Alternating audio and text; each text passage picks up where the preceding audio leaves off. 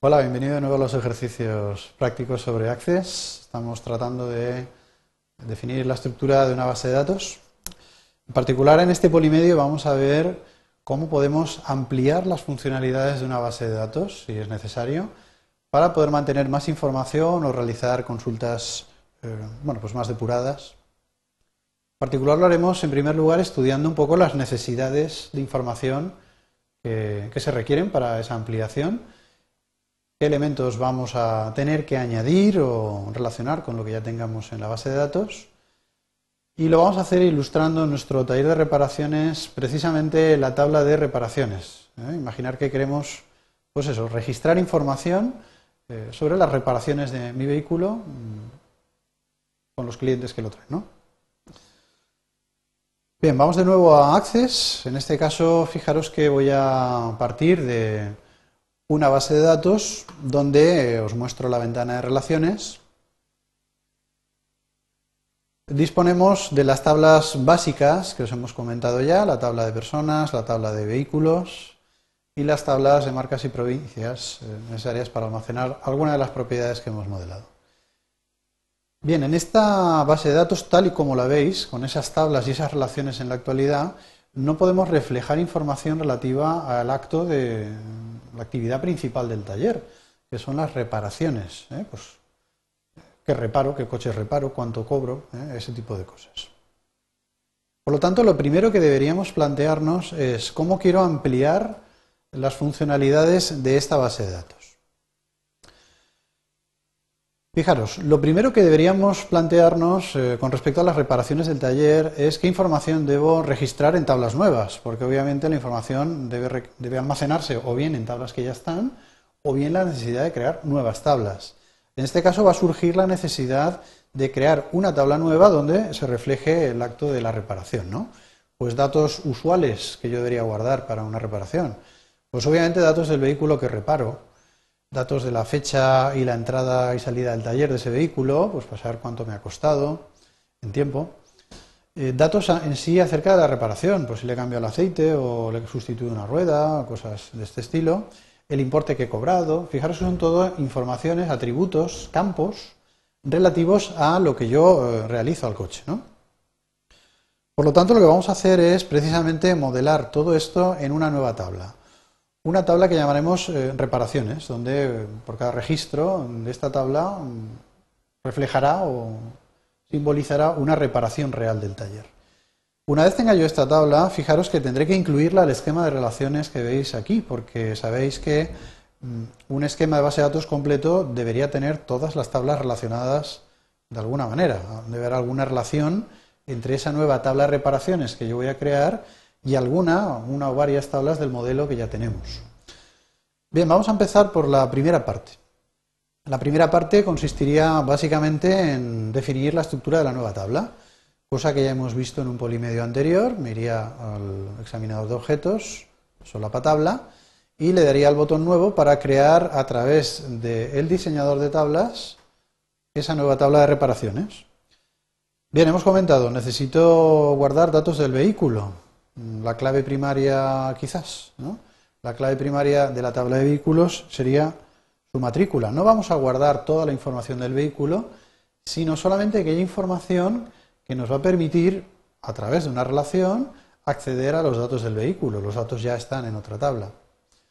La matrícula, como todos sabéis, era un campo alfanumérico, mm, no recuerdo, creo que eran 10 caracteres. Comentábamos también que queríamos dar o almacenar datos acerca de las fechas de entrada y salida del coche en el taller. Pues un campo, por ejemplo, fecha de entrada, que obviamente será de tipo fecha y hora. Acordaros que el tipo de datos fecha y hora os permite trabajar con fechas. Y exactamente igual podríamos crear un campo fecha salida del mismo tipo, fecha y hora, para reflejar la salida del coche del taller. Más información que hemos comentado, pues por ejemplo una descripción de la reparación. Campo alfanumérico, pues que probablemente será un campo largo. Vamos a darle, a darle 200 caracteres para, bueno, pues un texto que describa los trabajos realizados. Un importe de la reparación, podría ser un campo de tipo numérico, mm, quizás aquí, pensando en que sea una cantidad con decimales, pues podríamos utilizar el tipo simple o el doble, que son dos tipos eh, numéricos que os permiten almacenar información con decimales. Y bien, con esto sería una información básica sobre una información de la reparación. Antes de guardar la tabla, voy a poner hincapié en la creación de cuál sería la clave primaria de esta tabla. Fijaros, si yo considerara que la clave primaria fuera la matrícula, esto querría decir que un determinado coche, por ejemplo el Volkswagen Golf de matrícula XXX, solo podría figurar una vez en esta tabla. Es decir, solo podría repararse una sola vez. Esto no ocurre en la realidad. La realidad lo que ocurre es que un coche, pues, es posible que se estropee varias veces a lo largo de su vida útil. Por lo tanto, la matrícula solo no me serviría como una clave primaria. Podríamos pensar que, bueno, la combinación de campos matrícula y fecha de entrada, es decir, un mismo coche en un mismo día, solo ha entrado una vez en taller para ser reparado. Bueno, esto podría ser quizás más realista, ¿no?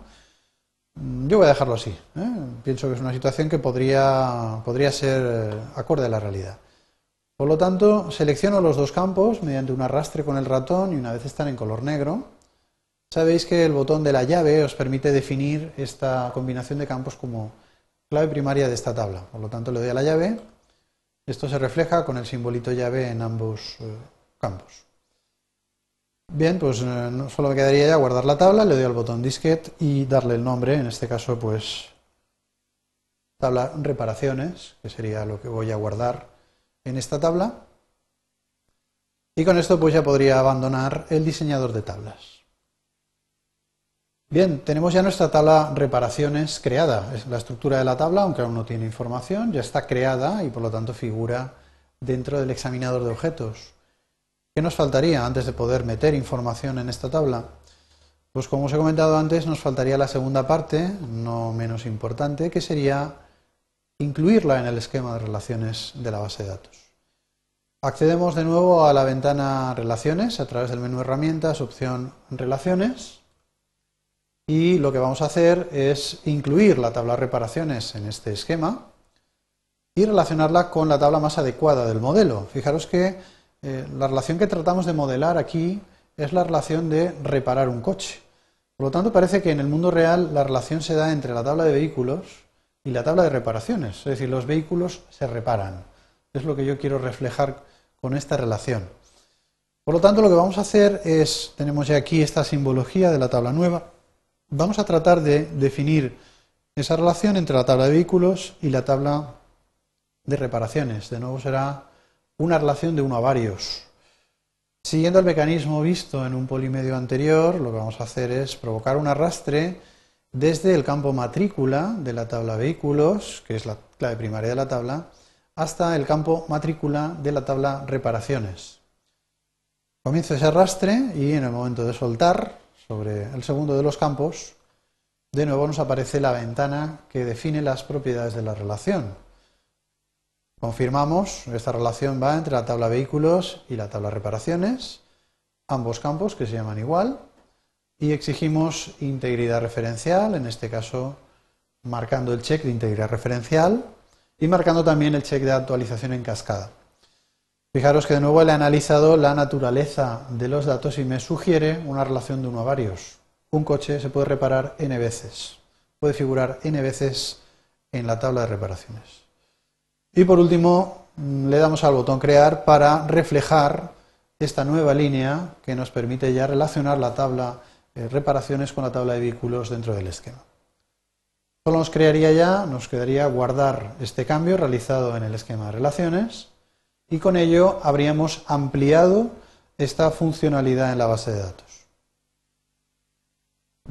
Eh, lo único que quedaría ya sería pues bueno, entrar en la tabla de reparaciones, que inicialmente estará vacía, y podríamos ya registrar información relativa a las reparaciones,